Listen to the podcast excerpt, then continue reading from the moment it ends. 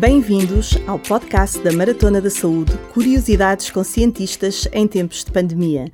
Este podcast tem o apoio do BPI e da Fundação La Caixa e é gravado nos estúdios da Unidade de Computação Científica da Fundação para a Ciência e a Tecnologia.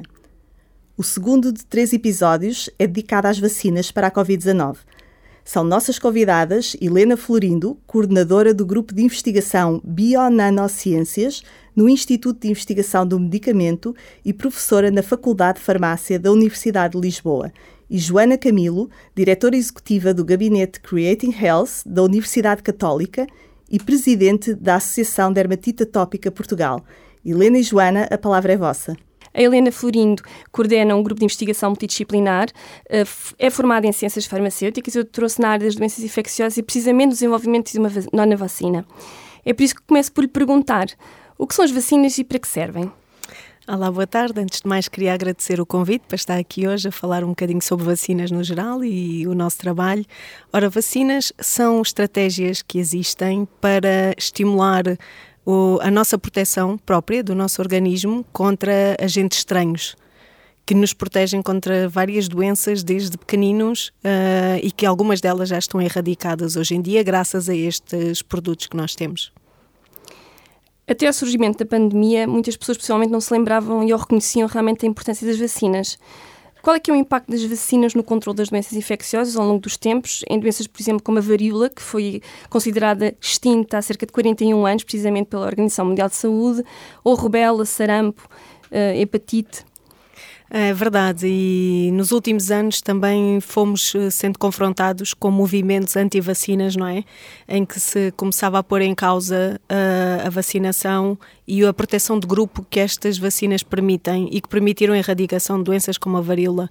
Hoje em dia, eu penso que já é claro, e apesar de, de mesmo antes haver um trabalho imenso da parte da, da, das equipas clínicas de enfermagem, todas as pessoas muito empenhadas em que comunicassem e transmitissem essa informação, aos, eh, nomeadamente aos pais das crianças, para que não deixassem uh, de vacinar. E nós cá em Portugal, felizmente, temos um plano de vacinação gratuito e universal e que estava disponível para todos nós. Hoje em dia, penso que já é muito claro, sim, a pandemia veio relembrar as pessoas desta importância e por isso eu penso que terá impacto uh, não só para nos ajudar a ultrapassar esta pandemia, mas também a voltar aos números de vacinação que tínhamos antigamente. Realmente é, é, muito importante lembrar que as vacinas não só protegem as pessoas que as recebem, mas também as pessoas da comunidade que não podem ser vacinadas e por isso quem puder tem mesmo de ser vacinado. No caso da Covid-19, quais as diferenças entre as vacinas que já estão disponíveis? Sim, aquelas que nós temos, uh, por exemplo, aprovadas uh, em Portugal, a vacina da, da, da, Moderna não é? e da BioNTech Pfizer, são à base de nanopartículas, como se nós quiséssemos explicar, são partículas, são esferas muito pequeninas, que no seu interior fazem o transporte do RNA mensageiro. Um, as vacinas, por exemplo, da AstraZeneca e da Janssen são já à base de, de, cap, de capas virais que no seu interior não têm o RNA, mas têm antes o DNA que vai codificar para a proteína do vírus. Muito bem. Uh, realmente as pessoas, algumas pessoas manifestam algum receio perante a vacinação porque as vacinas parecem ter sido desenvolvidas de forma mais célere. Uh, tendo em conta que o percurso normal de desenvolvimento de vacinas demora cerca de 10 anos, eh, e por exemplo temos a vacina de Oxford, da AstraZeneca, contra o vírus da Covid-19, que foi desenvolvida em 10 meses, acha que por terem sido obtidas num tempo recorde, as vacinas passaram por um, menos ensaios clínicos e por uma menor avaliação científica do que nas vacinas anteriores? Uh, não, de todo. Uh, houve vários fatores que permitiram que este desenvolvimento fosse ultra rápido, não é? E podemos começar e, e, verificar que, primeiro, as próprias empresas que estavam no desenvolvimento destas e que estão na gênese do desenvolvimento destas vacinas já aprovadas, já estavam a desenvolver este trabalho há décadas. Por exemplo, no caso da Moderna, já estava a ser utilizado o mesmo sistema uh, uh, para o tratamento do cancro não era uma vacina terapêutica. Uh, esse é um dos fatores que permitiu a que estas empresas rapidamente fizessem a adaptação da sua investigação e do conhecimento que tinham gerado nos últimos anos para este caso específico. Em paralelo, houve também um grande empenho da comunidade científica e das autoridades reguladoras, em que, em comunicação quase em simultâneo, foram avaliando os resultados que foram, que foram sendo obtidos nos ensaios clínicos e de uma forma simultânea e não sequencial, que é aquilo que tradicionalmente é feito. O que se pouparam aqui neste processo vários meses em cada uma destas etapas dos ensaios clínicos. Ou seja, não se ultrapassaram nenhuma destas fases, avaliou-se a segurança e a eficácia destas vacinas. Aquilo que foi feito foi que, além dessa avaliação, a própria produção em larga escala, não é? à escala laboratorial, já estava a acontecer. Portanto, portanto, as empresas também assumiram este risco, o que permitiu que ao fim de 10 meses, um ano, tivéssemos estas vacinas à nossa disposição. Muito bem, a Helena há pouco falou das questões de, de, segurança e essa é uma das preocupações das pessoas. Uh, a maioria dos sintomas que surgem depois da administração das vacinas, especialmente na segunda dose, não são perigosos e são sinais de que o nosso sistema imunitário está a responder uh, ao, ao efeito da, da, vacina. Mas muitas pessoas ficam com receio. Em relação aos potenciais efeitos adversos das vacinas, acha que as pessoas estão bem informadas sobre o risco-benefício das vacinas? É verdade, como a Joana estava a dizer, estes efeitos adversos são, são, são expectáveis, são sinais em como o nosso organismo está a reagir àquela proteína que está a ser protegida produzida e que está a ficar alerta para que caso sejamos infectados, não é, ele o combata e o elimine antes que tenhamos sinais da doença. É, é verdade que a chave passa por informar as pessoas e, e dizer-lhe exatamente o que é que é expectável que aconteça, que pode acontecer. A maior parte destes efeitos adversos são raros ou muito raros, aqueles que, que, são mais consideráveis, e desde que a população esteja informada e perceba que, ok, pode acontecer isto, eu tiver esta vermelhidão ou a dor de cabeça, é normal que aconteça. Um, em Portugal, esta semana, uh, ou desde, desde o início da semana que vem, uh, passada, o Infarmed colocou à disposição um, informação exatamente sobre os efeitos adversos que estão reportados em Portugal para cada um dos tipos de vacinas que estão aprovadas. Portanto, para a Moderna, para a Pfizer, para a AstraZeneca e para a Janssen. E eu acho que isso ajuda bastante a desmistificar a ideia de que umas têm mais efeitos adversos do que outras e quem consultar verá que os efeitos adversos são muito comuns àqueles que até nós vemos nas nossas crianças quando, no, quando são vacinadas contra doenças como o sarampo, por exemplo. É realmente, uh, o acesso à informação é vital e, e numa situação, numa pandemia, uh, e quando estamos aqui a falar de, de intervenções baseadas em vacinas, em, o acesso à informação e a informação um, obtida de forma clara e transparente é sempre muito importante para ganhar a confiança por parte de todos. Voltando um pouco à, à investigação que, que a Helena um, realiza no, no grupo de bionanociências do Instituto de Investigação do Medicamento, e sabendo que que a Helena está a desenvolver uma nanovacina, juntamente com a sua equipe, para a Covid-19 e que é diferente de todas as outras. Antes de começarmos a falar um pouco mais sobre, sobre a, a sua área de investigação e desenvolvimento da sua vacina, o que é que são as nanovacinas ou vacinas nanotecnológicas e quais as diferenças em relação a outras vacinas? A grande diferença é que nas outras vacinas nós temos tais, os tais antigénios, não é? E os adjuvantes administrados em, em solução ou numa livres, não é? Entram no nosso organismo dessa forma e, portanto, acabam por se difundir nas diferentes células. Estes nanosistemas, estas pequenas esferas, acabam por ser elas a ter no seu interior esses antigénios, que podem ser eh, proteínas, péptidos ou os tais RNA agora, não é? O mensageiro, e irão entregar estes antigénios, portanto, a maior quantidade para as suas células-alvo, que são os tais uh, células apresentadoras de antigênio. Não é? Depois elas sim vão despoltar toda a resposta imunológica e a proteção que precisamos, uh, quer seja pela produção de anticorpos ou pela uh, proteção pela resposta induzida pelos próprios linfócitos T ou células B.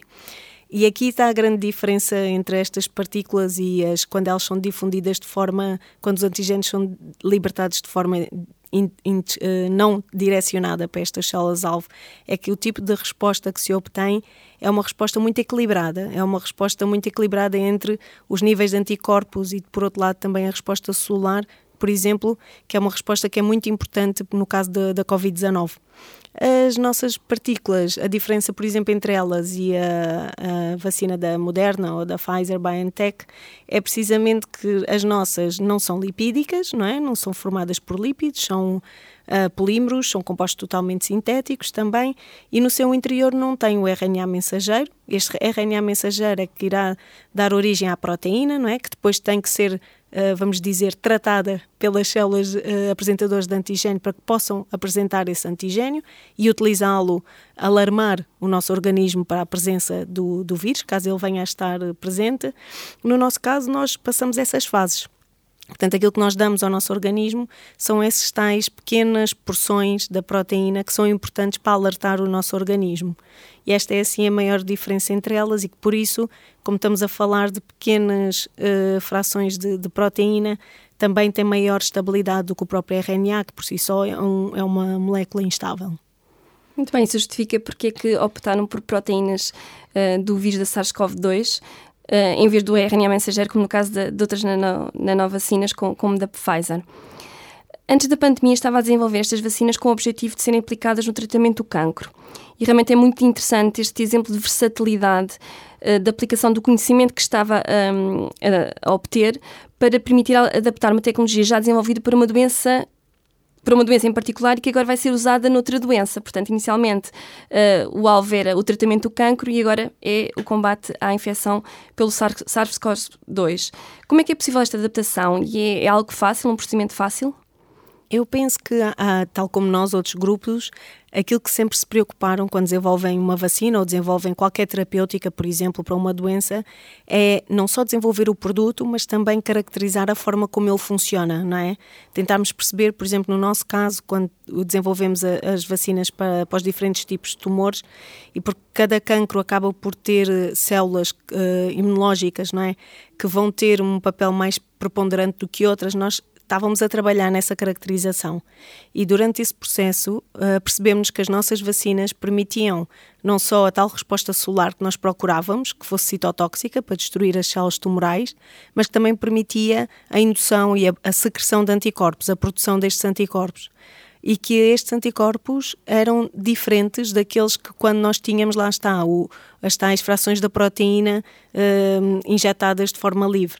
Quando surgiu a pandemia, a ideia, e se começou a saber muito rapidamente, também graças ao facto da, da informação ficar disponível quase de imediato, não é? A comunidade científica, de facto, empenhou-se bastante em disseminar a informação, porque outros grupos podiam utilizar essa informação para, quer seja para caracterizar o mecanismo da infecção, quer seja para entender os efeitos secundários, essa informação disponível também uh, levou-nos a perceber que a resposta imunológica que seria necessária para destruir o vírus não seria somente uh, uh, não, não poderia somente recorrer aos anticorpos, também seria possível, preciso a tal resposta mediada por células.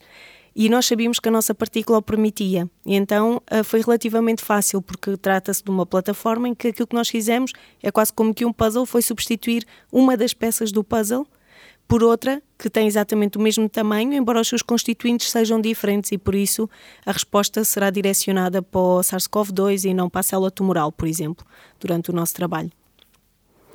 Muito bem, aproveitando o seu, o seu paralelismo, uh, será agora possível também que o conhecimento dos mecanismos para a vacina que está a desenvolver, que estão a desenvolver, poderem ser aplicados a outras doenças, para além do cancro uh, e da Covid-19, por exemplo, para as doenças autoimunes, que é realmente uma área que me toca muito?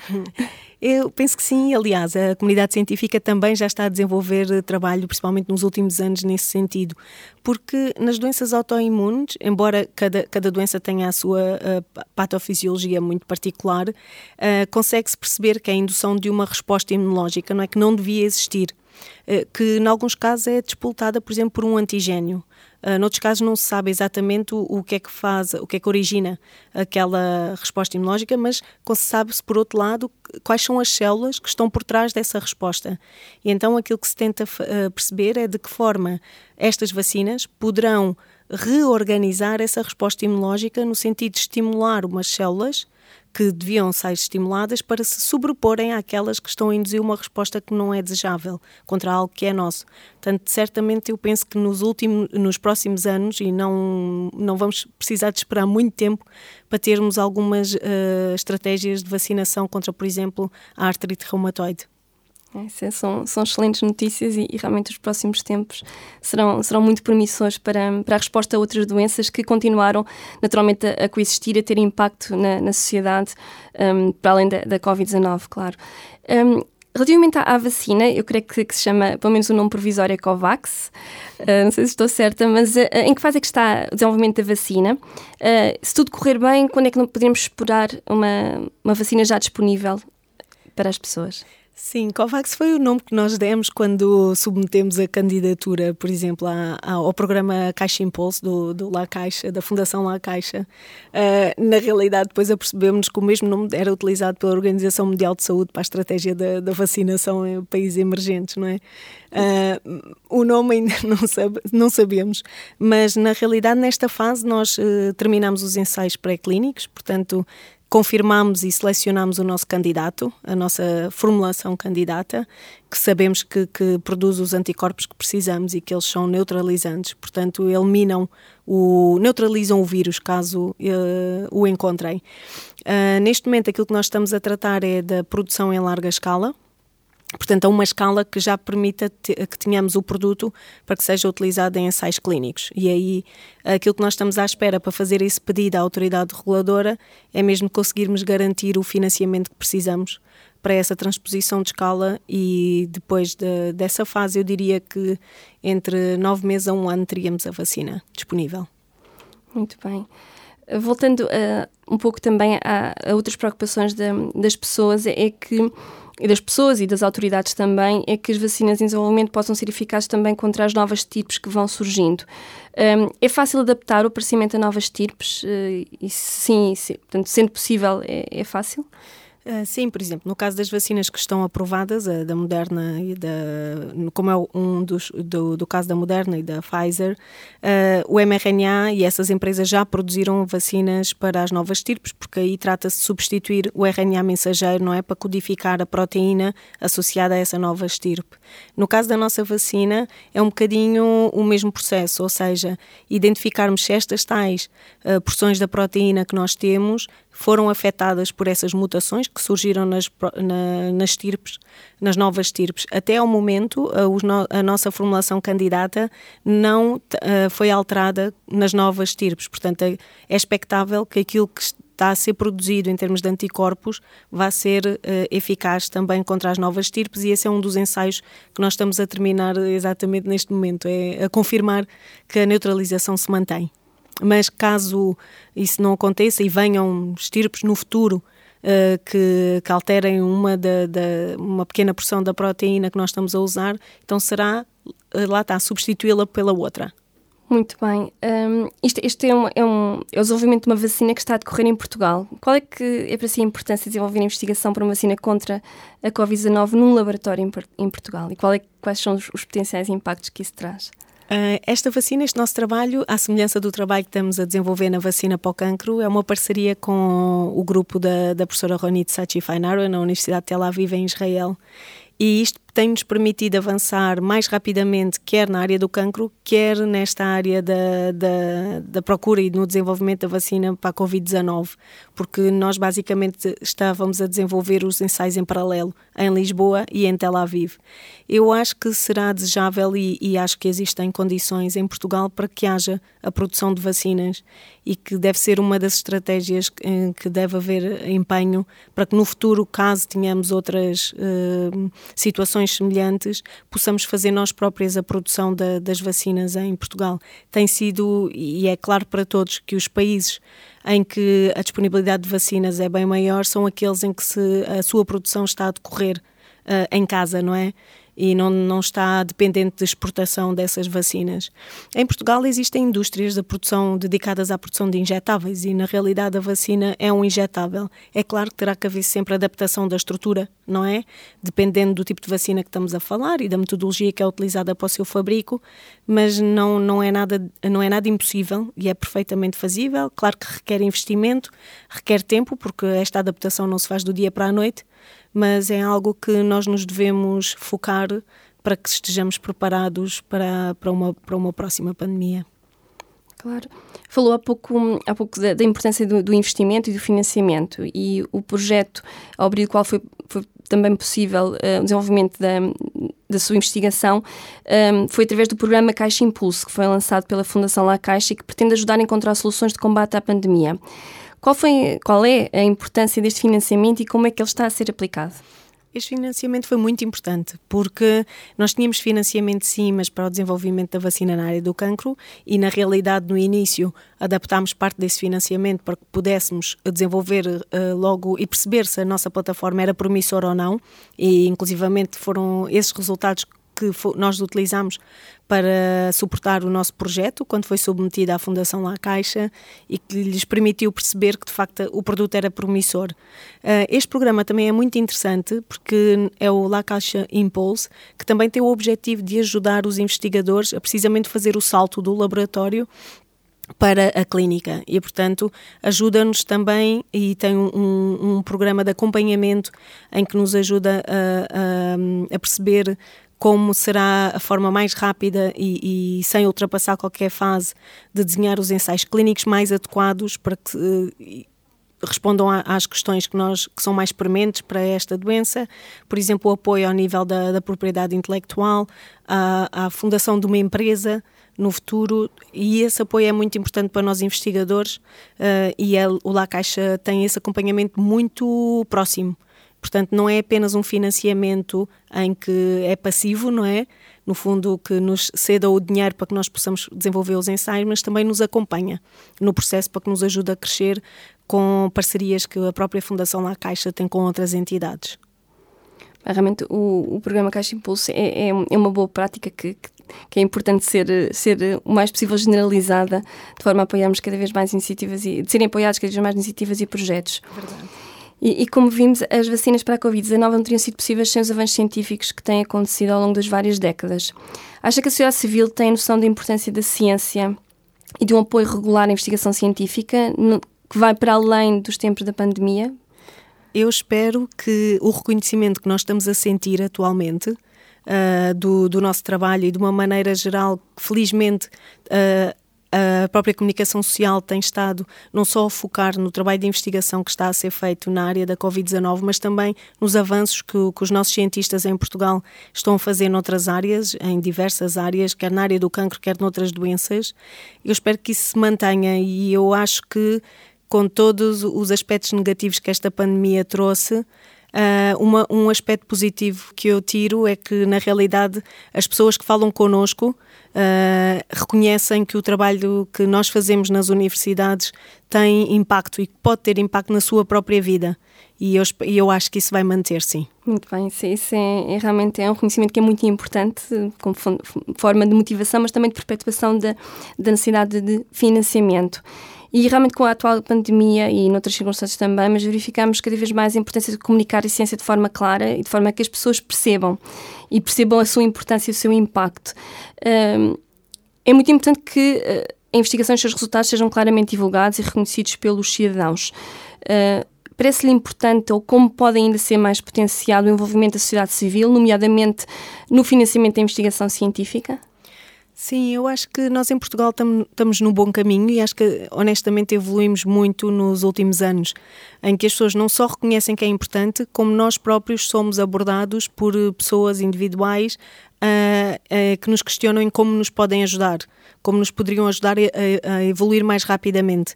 E associações como, por exemplo, a, a, Maratona para a Saúde e a própria outras privadas, como por exemplo da Fundação La Caixa, têm um papel enorme nesse, nesse sentido. Não só, não só também diria, não só também não só na, no, no, no financiamento, na divulgação e na comunicação, mas também até no, no próprio co-desenvolvimento da no próprio co-desenvolvimento da, investigação, as pessoas, como utilizadores finais e associações que as representam, poderão também, dentro daquilo que lhes compete, dentro do seu alcance poder contribuir para, para o avanço da investigação e para que realmente seja um, uma investigação que vai ao encontro das reais necessidades.